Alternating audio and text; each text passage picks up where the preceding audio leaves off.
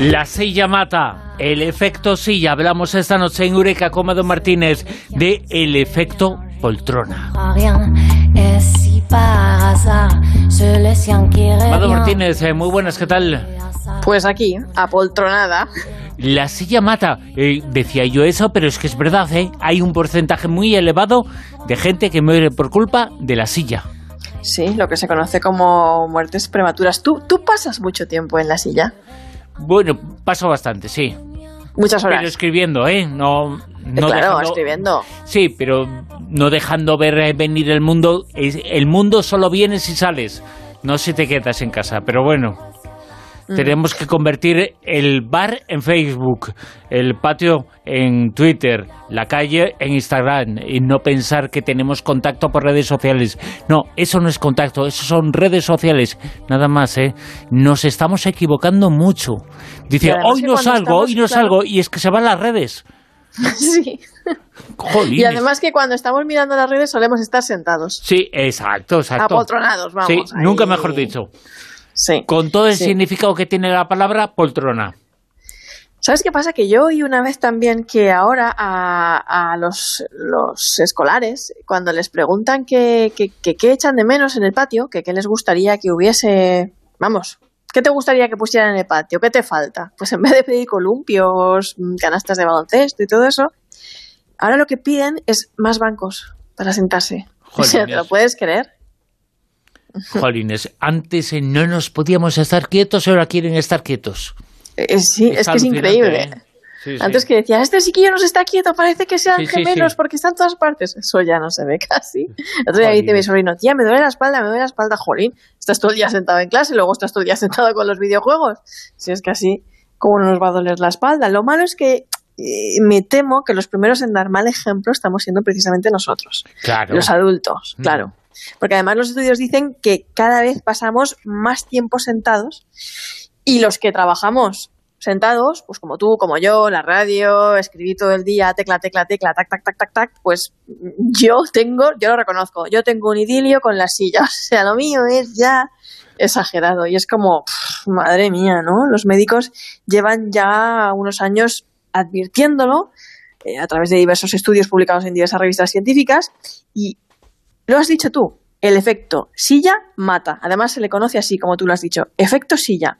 Pero mata más de lo que te imaginas, además, ¿no? Existe la creencia de que mata tanto como fumar, ¿vale? No es que mate tanto como fumar, pero casi. O sea, fumar es mucho más peligroso, pero, pero mata muchísimo. O sea, se calcula que el 4% de las muertes así prematuras alrededor de, de- del mundo, en el planeta, en todo el mundo, están vinculadas o podrían estar vinculadas al efecto silla. Y la cuestión es que todas las cajetillas de tabaco llevan como, como esas pegatinas, eh, esas fotos horribles de lo que pasa si, bueno, lo que puede pasar si fumas, eh, que fumar mata, todo ahí en letras bien grandes, ¿no? Todo el mundo te dice lo peligroso que es fumar. Prohibido fumar en todas partes. Pero nadie te dice que pasarte el día sentado en la silla, en el sofá, tumbado, en definitiva, horas y horas ahí apoltronados, que estábamos hablando, ¿no? o en un idilio con la silla, como yo digo, esa actitud sedentaria también es muy peligroso, no es nada bueno, es malísimo, malísimo.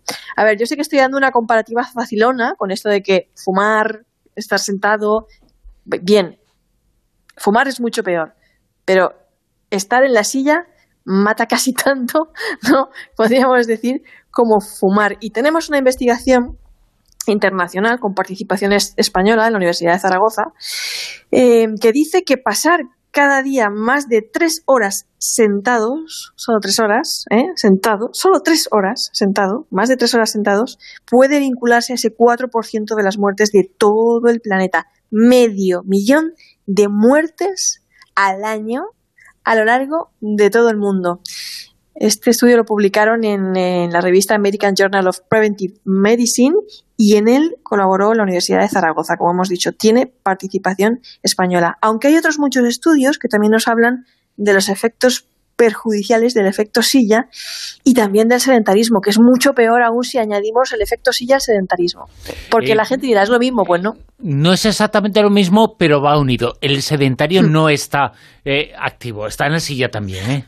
El sedentario es que aparte, bueno, el sedentario es que no hace ejercicio fí- de físico, que tiene una vida sedentaria. Entonces, si, su- si sumamos el efecto silla de pasarte más de tres horas al día sentado en, en la silla al sedentarismo, que es nula actividad física, la cosa se multiplica y podemos llegar a decir, ¿no? según algunos estudios y estadísticas, que el 10% de las muertes de todo el planeta estarían vinculadas a este sedentarismo, ¿no? Y estaríamos hablando de unos 5,7 millones de, de muertes al, al año. Pero vamos, nadie le pone a la silla una pegatina que diga peligro. Si pasas Sí, muchas horas sentado aquí, Sí, sí, sí. te puede pasar esto, esto o lo otro, ¿no? Dije tantas cosas, ¿no? Eh, enfermedades cardiovasculares, cáncer, diabetes, esas cosas, ¿no? Que, que- que pueden ser, pues, por, por el efecto silla y por esas horas de sedentarismo, ausencia de ejercicio físico, todas estas cosas que vas como comprando billetes de lotería, ¿vale? No significa que te vaya a pasar, pero es como que mm, vas acumulando ahí puntos. Y las cifras están ahí, la silla, la silla mata. Hay estudios que incluso, ya te digo, apuntan a estadísticas más altas. ¿Qué podemos hacer? ¿Tú qué crees que podemos hacer? Eh, Exacto, Dime algo que se te ocurra.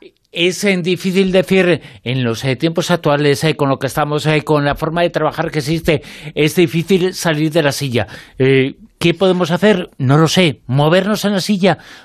Pasar menos horas en la silla. Eh, pero como no reformen la reforma laboral, pues eh, vamos a pasar más todavía. Pues veamos a ver lo que dicen los estudios como el llevado a cabo por la Universidad de Colorado. Ahí hicieron tres grupos de personas que tenían una jornada laboral de seis horas en la silla y lo que hicieron fue pues separarlos, ¿no? En- en los primeros eh, estaban ahí sentados todo el rato, ininterrumpidamente. Los segundos hacían 30 minutos de ejercicio físico moderado antes de ponerse a trabajar. Y los terceros, cada hora se levantaban unos 5 minutos para hacer ejercicio. Con lo cual, pues llegaban también a esa media hora en total.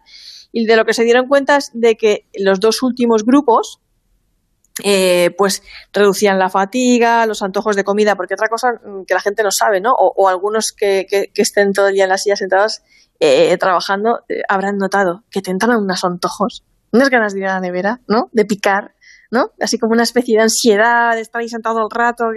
¿No te ha pasado a ti?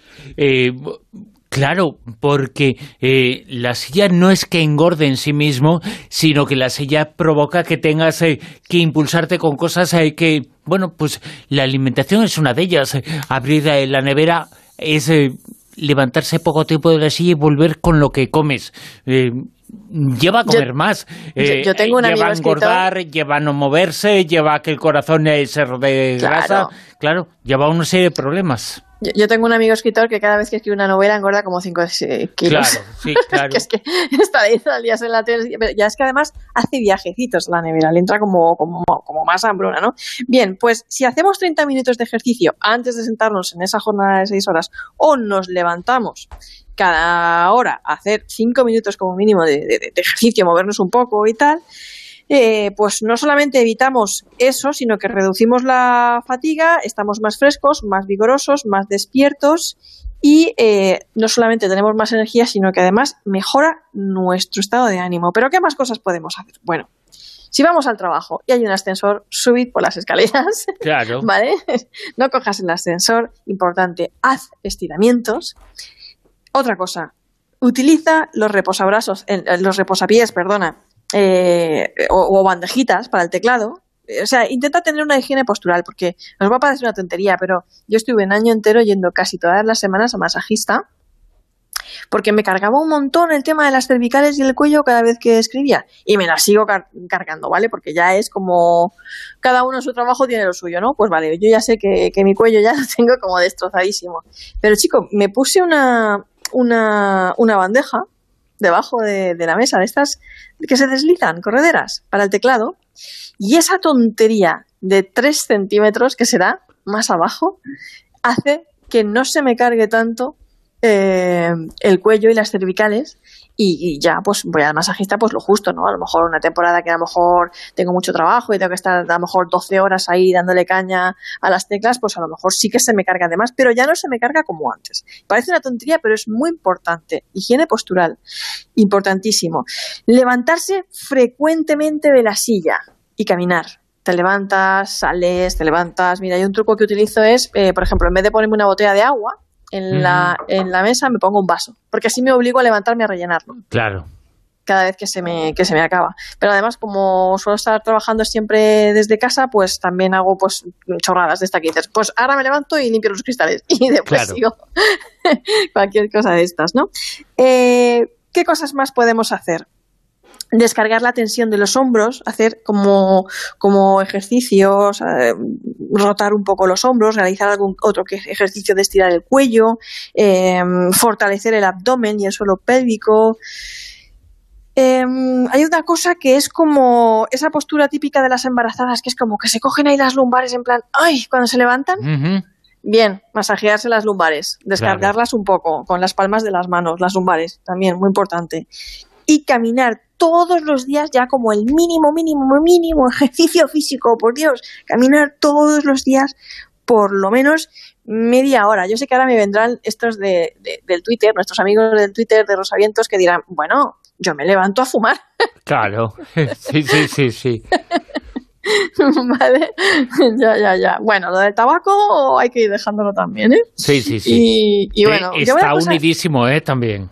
Claro. Yo una cosa que, también hice en mi, en mi mesa de trabajo, en mi espacio de trabajo, fue em, acondicionármela para trabajar, para, para, para alternar periodos de estar sentada con periodos de estar de pie. De manera que yo me puedo poner de pie cuando quiera y trabajar de pie. Ahora bien, esta moda que surgió una vez de los standing desk y todo eso, de trabajar de pie todo el rato, que si eras más productivo, que no sé qué, no sé cuántos, tampoco es bueno estar todo el rato trabajando de pie.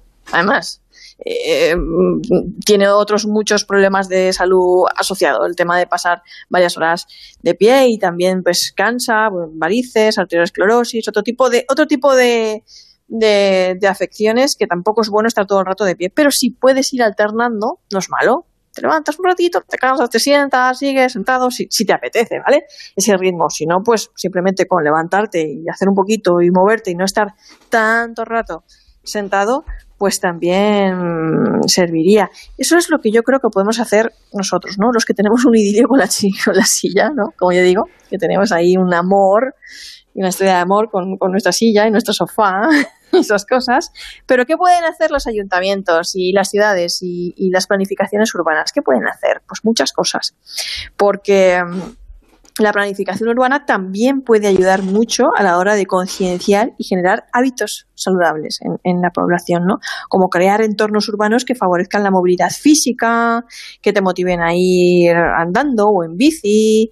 Eh, yo que soy de pueblo, te digo que en los pueblos somos mucho de eso de ir a la esquina a, comprar el pan en coche.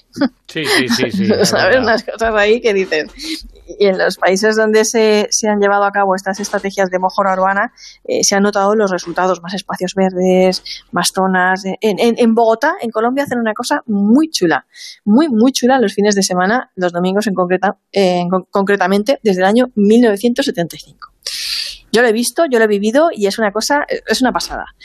Ellos cierran los, todos los carriles de las, de las calles principales de la ciudad y todo el mundo sale en bici.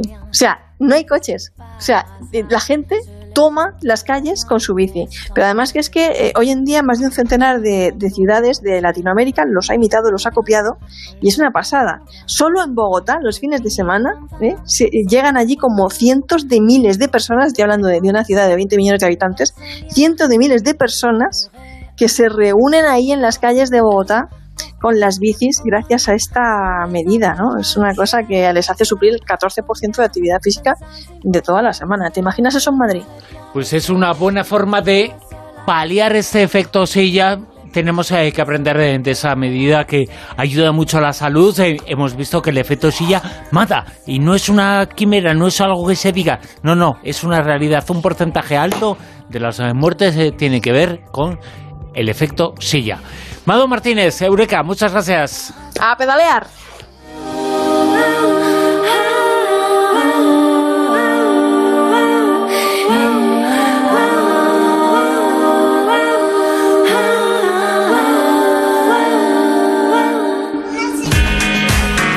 La rosa de los vientos en onda cero.